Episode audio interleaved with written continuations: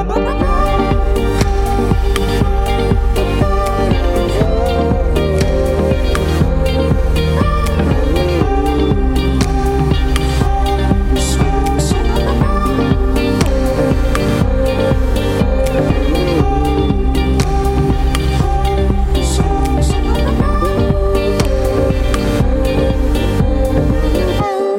Radio Phoenix, merci d'être avec nous dans la Méridienne. Aujourd'hui, j'ai le plaisir de recevoir Stéphane Dalma, venu nous parler du film Mariupol, l'espoir n'est pas perdu, alors que demain aura lieu la projection du film organisé par l'Université de Caen. Bonjour Stéphane. Bonjour. Euh, est-ce qu'on pourrait revenir sur la genèse de ce projet? Vous êtes bénévole et vous assurez la projection du film dans différentes villes de France. Et la première question que je me pose, c'est dans quel contexte euh, a débuté cette histoire? Est-ce que vous avez fait la connaissance de l'équipe du film euh, en premier lieu? Alors, en premier, lieu, moi, je travaille dans l'audiovisuel, hein, déjà. Et euh, j'ai eu une, grande amie qui s'appelle Olga Sanson qui m'appelle et qui me qui me dit écoute j'ai eu un, contact avec euh, une société de production ou Documentary, une société ukrainienne euh, qui souhaite diffuser un, documentaire à travers la France. Donc moi moi je, t'en parle. Est-ce que ça peut t'intéresser? Je lui dis écoute je suis dans la production. Donc là, ce que tu me demandes c'est d'être distributeur. C'est vraiment un autre métier dans, le secteur de l'audiovisuel. Mais écoute pourquoi pas envoie-moi un lien et puis je, regarde le film. Je suis resté scotché sur mon siège. C'est un film, un documentaire tellement émouvant que je, je ne pouvais pas rester sans rien faire. Certains donnent un, un peu d'argent, donnent des dons, font des dons pour, pour des associations, pour l'Ukraine, d'autres euh, participent à des manifestations, euh, chaque, chacun donne euh, à, sa mesure. Et je me suis dit, moi, ma mission, effectivement, je, vais, l'accepter, c'est de, diffuser ce film le, plus possible à travers la France parce que vraiment, il mérite d'être vu. C'est un film vraiment documentaire poignant et, voilà, j'accepte cette mission. Et euh, donc, c'est à partir de, de ce moment-là que vous avez vraiment décidé de vous engager euh, dans ce projet-là. Est-ce que vous avez rencontré l'équipe du film? Alors, je l'ai, rencontré. Enfin, le, le, le, réalisateur est venu euh, sur Paris, euh, Max Litvinov. Euh, on a, on a discuté. Euh, on s'est tout de suite très très bien entendu. Euh, et j'ai accepté cette mission de façon complètement bénévole. Et je me suis entouré de, deux amis, donc Olga, dont je vous ai parlé tout à l'heure, et de Nicolas Nittard pour tout ce qui est partie marketing, communication avec les médias. Euh, voilà, ch chacun, chacun avait un, rôle bien particulier. On était tous, tous les trois complémentaires. Et je vous propose, Stéphane, qu'on discute un peu du film. Euh, Peut-être déjà, quand est-ce que le film Mariupol, l'espoir n'est pas perdu, est-il sorti? Alors, le film euh, est sorti officiellement l'année dernière euh, à l'occasion euh, de l'anniversaire de l'indépendance de l'Ukraine. Et l'objectif était pour le, producteur ukrainien de le diffuser à travers le monde. C'était aussi un concept très intéressant, très original, qui m'a aussi séduit et c'est pour ça que j'ai aussi accepté cette mission au départ. Euh, L'objectif étant de diffuser dans 40 pays à travers le monde, dans des villes bien particulières. Euh, des villes qui, euh, d'une part, étaient des villes portuaires, euh, forte capacité, et d'autre part, des villes martyrs qui ont été martyrs par, par, rapport à des, à des guerres, à, des, à des conflits importants. Et c'est pour ça qu'il m'a demandé, pour une première diffusion, d'aller euh, demander à la municipalité du Havre de pouvoir le diffuser, euh, ce qui m'a après explication ne m'a pas du tout surpris parce qu'effectivement le Havre correspondait à ces deux premiers critères. Ensuite, euh, en simultané pardon, avec Le Havre, il a été diffusé euh, au Japon, à Tokyo, il a été diffusé aux États-Unis, au Canada, euh, en, en, Italie, euh, enfin dans, dans, les 40 villes qu'ils avaient, qu'ils avaient décidé. Donc, fort de ce succès du Havre et, et, surtout enfin, de ce succès, de cette, de cette réaction du public, euh, de cette émotion du public, nous sommes dit, tous les trois, on s'est dit il n'est pas possible de rester là, d'en rester là.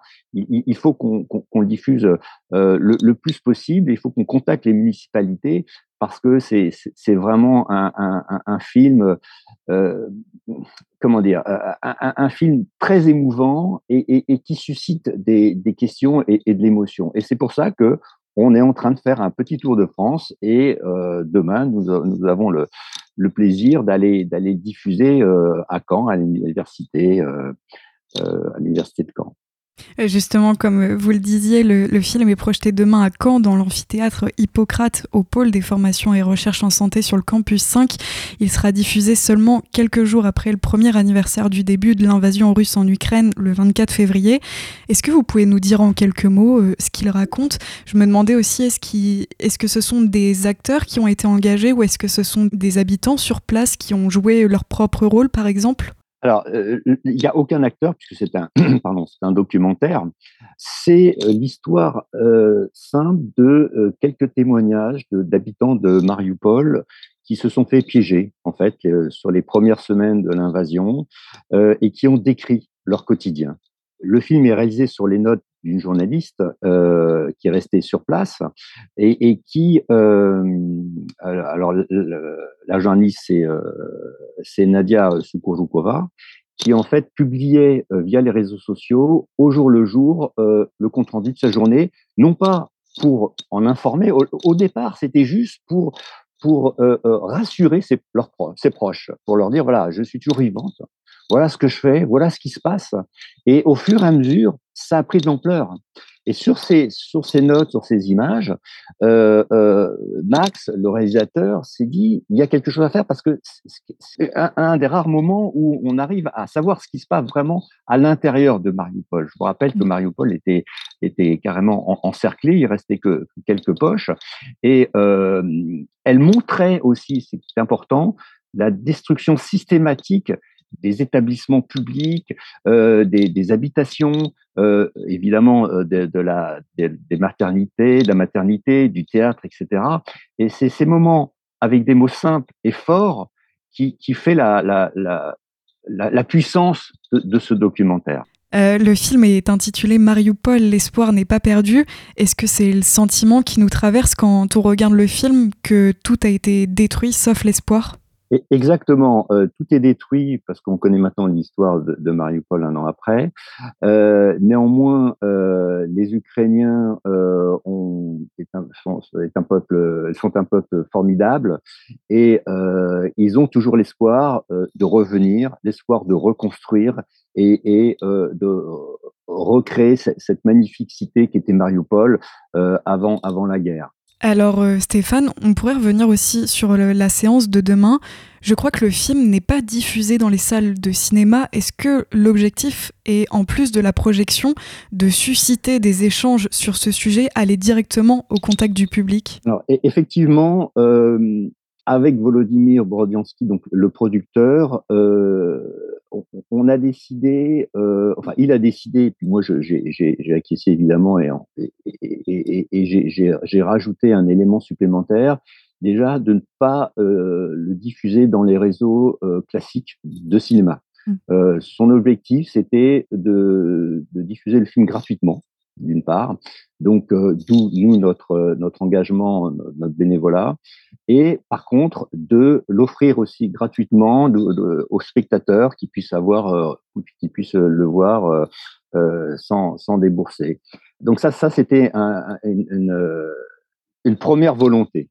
La deuxième volonté a été que, à la suite du film, on puisse organiser un débat afin d'échanger avec les Ukrainiens et les Français, puisque l'objectif, c'était d'inviter le public français à découvrir euh, Mariupol, à découvrir le conflit, euh, avec évidemment euh, en, invité, en invitant des, réfugiés ukrainiens et la diaspora ukrainienne qui était déjà implantée en France, pour qu'il y ait un échange un mélange, une confrontation euh, d'idées, euh, de, de, de, sentiments, d'émotions.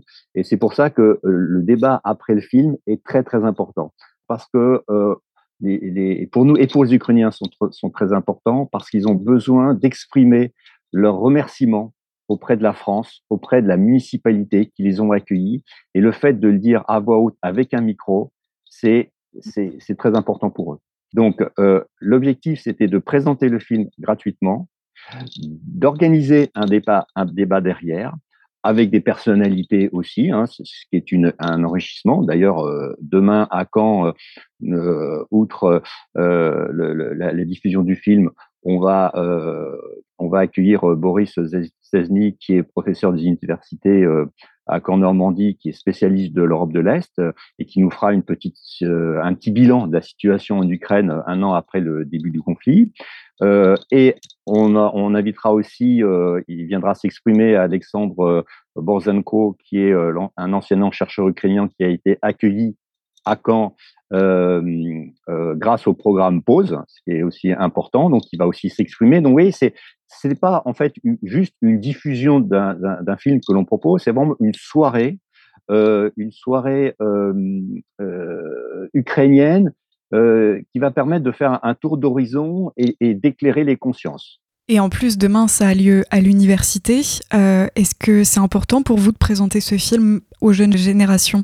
On est très excité à le présenter aux jeunes générations car c'est un petit peu une première pour nous en France. On a fait beaucoup de municipalités. Il y a, il y a, il y a des Français, il y a des, il y a des Ukrainiens, euh, il y a des mélanges euh, intergénérationnels. Mais là, spécifiquement pour les étudiants, pour les jeunes générations, pour nous, c'est très important euh, de les sensibiliser à la tragédie qui, qui, se, qui se déroule aux portes de l'Europe. Et je me demandais aussi, euh, là vous parliez des précédentes euh, projections, je me demandais euh, quelle, comment ça s'était déroulé, quelle réaction le film a suscité jusqu'ici? À la fin de chaque séance, il y a une telle émotion que, avant de démarrer chaque débat, nous avons besoin de laisser un temps de digestion, on va dire, un temps de digestion, même, je dirais même un respect, un respect des émotions pour pouvoir passer cette, euh, ce cap et commencer à rompre le silence et à démarrer les premières questions ou les premiers témoignages. Donc, euh, c'est aussi fort de cette, euh, de cette première expérience du Havre que l'on s'est dit, il y a autre chose, au-delà du film, il y a un besoin d'expression mmh. et de communication et de communion auprès des Ukrainiens et des Français. Bah merci beaucoup Stéphane Dalma d'avoir répondu à mes questions. Je vous remercie de votre invitation. L'université organise la seule projection à Caen du film Mariupol, l'espoir n'est pas perdu, réalisé par Max Litvinov en présence de l'équipe du film. Un bilan de la situation et un débat sur l'évolution de la situation en Ukraine clôtureront la soirée. Rendez-vous demain, jeudi 16 mars, de 18h30 à 21h30 dans l'amphithéâtre Hippocrate au pôle des formations et recherches en santé du campus 5. L'entrée est gratuite sur inscription. Le lien est à retrouver en ligne sur www Merci encore Stéphane, bonne journée à vous. Vous écoutez La Méridienne sur Radio Phoenix.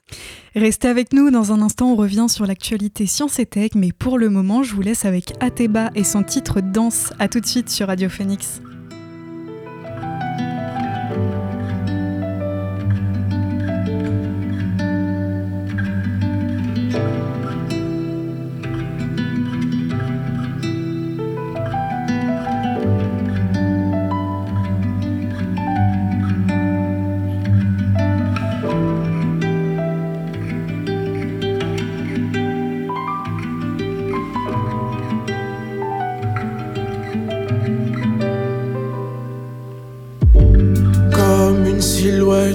Se dessine, elle sort des ténèbres. Comme un visage que je devine, une pluie de lumière que je célèbre. Une douce envie de vivre. Elle joue et elle m'enivre. J'avoue que j'ai envie de lui dire qu'elle sentit. Car elle danse, son sourire étincelle dans le noir. Elle danse braise dans le regard. Au fond de moi, tout s'embrase. Je reste figé, par une telle grâce. Les yeux rivés, et le temps passe, la tête dans les nuages. Je m'imagine que l'on se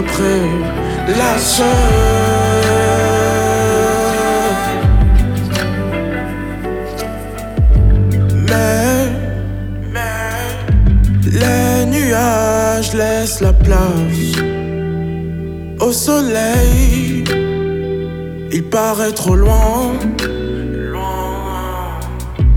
mais toujours ses rayons m'atteignent. Je vois la flamme dans ses yeux. Elle brûle, mais je m'en veux. Quand nos regards se croisent, le mien s'éteint. Car elle danse, son sourire étincelle dans le noir. Elle danse dans le regard. Au fond de moi, tout s'embrase. Je reste figé, par une telle grâce. Les yeux rivés, et le temps passe, la tête dans les nuages. Je m'imagine que l'on se prélasse.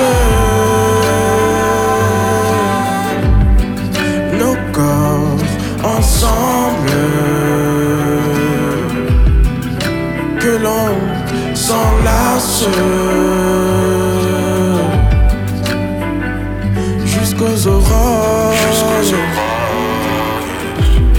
C'est le destin que j'implore.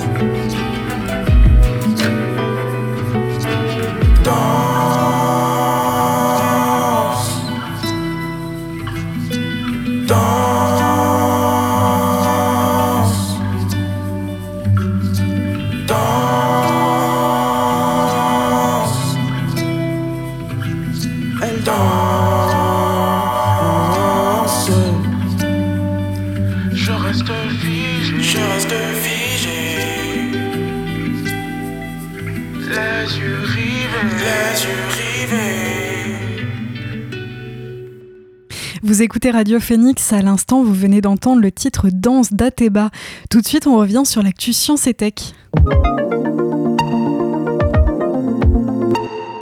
Google intensifie ses efforts dans le domaine de l'intelligence artificielle. La suite de, bureautique payante Google Workspace sera prochainement enrichie de fonctionnalités qui permettront aux utilisateurs de créer du texte dans Gmail ou Docs en utilisant l'intelligence artificielle de l'entreprise. Pour Google, l'urgence est d'occuper le terrain médiatique après l'annonce au début du mois de février de fonctions similaires par Microsoft qui prévoit de détailler demain ces nouveaux outils bureautiques les innovations dévoilées par Google concernent particulièrement Gmail et Docs. Il deviendra par exemple possible de concevoir un brouillon en entrant une consigne comme euh, par exemple aide-moi à écrire une offre d'emploi pour tel poste. La génération de texte servira également à résumer une conversation comprenant plusieurs mails et même à proposer une réponse. On pourra encore s'en servir pour convertir des notes prises sous la forme de points en créant un texte convenable. Une fois cette phase d'essai achevée, Google envisage d'ouvrir ses fonctionnalités à un public plus large grâce à un système d'invitation, puis dans l'année en étendre l'accès à tous les usagers des offres bureautiques euh, Work, euh, Google Workspace. Par contre, on ne sait pas encore si les usagers gratuits de sa messagerie pourront également les utiliser. Wish, le site de vente en ligne américain, fait son retour sur les moteurs de recherche français. Critiqué pour ses produits dangereux et ses arnaques, la plateforme avait été bannie des moteurs de recherche en France à la demande de la répression des fraudes en novembre 2021. À l'époque, le gouvernement français avait annoncé le déférencement déréférencement de Wish, des principaux moteurs de recherche, à la suite d'une enquête de la, de la DGCCRF, donc la Direction générale de la concurrence, de la consommation et de la répression des fraudes. Elle remettait en cause la conformité et la sécurité de très nombreux produits mis en ligne. Sur 140 produits vendus sur Wish et analysés, un nombre important avait été identifié comme non conforme. 90% des appareils électriques analysés étaient considérés comme dangereux, tout comme 62% des bijoux fantasy et 45% des jouets. La décision de permettre à la plateforme Wish d'être à nouveau référencée a été prise au regard des engagements pris par la plateforme, selon un membre du cabinet d'Olivia Grégoire, la ministre déléguée chargée des petites et moyennes entreprises, dont dépend la DGCCRF. life. Nouveau symbole des difficultés traversées par le secteur de la tech, Meta, maison mère des réseaux sociaux Facebook et Instagram, a annoncé qu'une deuxième vague de licenciements massifs allait avoir lieu et elle concerne cette fois 10 000 employés. Ce plan social portera la réduction de ses effectifs à près de 25% en moins de 6 mois, ainsi que la disparition de 5 000 postes actuellement inoccupés pour lesquels il n'y aura finalement pas de recrutement. Meta avait déjà annoncé début novembre la suppression de 11 000 emplois alors que l'entreprise n'avait jamais lancé de plan social en 20 ans d'existence. Meta a vu ses revenus annuels baisser à 116,61 milliards de dollars en 2022, soit de 1% par, moins de 1% par rapport à 2021. Jamais depuis son introduction en bourse en 2012, la firme n'avait vu ses revenus annuels reculer. Vous écoutez La Méridienne sur Radio Phoenix. Dans cette dernière partie d'émission, je vous propose que l'on revienne sur l'actualité et notamment au Malawi. C'est un phénomène hors norme selon les météorologues. Après avoir touché le continent pour la seconde fois pendant le week-end au Mozambique, tuant au moins 20 personnes, le cyclone Freddy s'est dirigé tôt lundi vers le sud du Malawi voisin. Le pays qui paie jusqu'ici le plus lourd tribut au retour du cyclone tropical compte désormais plus de 190 morts, 584 blessés et 37 disparus selon un dernier bilan publié hier qui pourrait encore s'alourdir, comme l'a annoncé le Bureau national de gestion des catastrophes. L'ONG Médecins sans frontières craint également un bond des cas de choléra dans le pays en manque de vaccins qui lutte déjà contre l'épidémie de cette maladie la plus meurtrière qu'il a connue. Le cyclone avait frappé une première fois l'Afrique australe fin février, après une traversée inédite de plus de 10 000 km d'est en ouest dans l'océan Indien. Il avait touché terre à Madagascar avant de frapper le Mozambique, se rechargeant en intensité et en humidité au-dessus des mers chaudes avec des vents supérieurs à 220 km/h. Il a fait demi-tour, revenant s'abattre sur l'Afrique australe deux semaines plus tard. Il devrait repartir par la mer au cours de la semaine et s'affaiblir selon les prévisions Plusieurs tempêtes ou cyclones traversent chaque année le sud-ouest de l'océan Indien pendant la saison cyclonique qui s'étend de novembre à avril. Partons en Pologne maintenant. Une militante féministe, Justina Widrinska, polonaise ayant fourni des pilules abortives à une femme victime de violences conjugales, a été condamnée hier par un tribunal de Varsovie à des travaux d'intérêt général, comme l'a indiqué son organisation Abortion Dream Team. La cofondatrice de ce collectif qui lutte en Pologne pour le droit à l'avortement encourait jusqu'à trois ans de prison. Elle était poursuivie par la justice polonaise depuis avril 2022 pour avoir fourni ses pilules abortives à une Polonaise qui en avait fait la demande.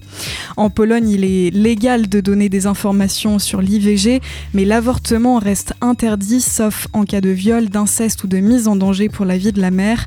La Pologne disposait déjà de l'une des lois les plus restrictives d'Europe en matière d'avortement lorsque la Cour constitutionnelle s'est rangée l'an dernier du du gouvernement populiste nationaliste en déclarant les interruptions de grossesse pour malformation fœtale inconstitutionnelles. De son côté, l'organisation Abortion Dream Team revendique avoir rendu possible 44 000 avortements en 2022, soit 107 par jour. La Méridienne, c'est terminé pour aujourd'hui.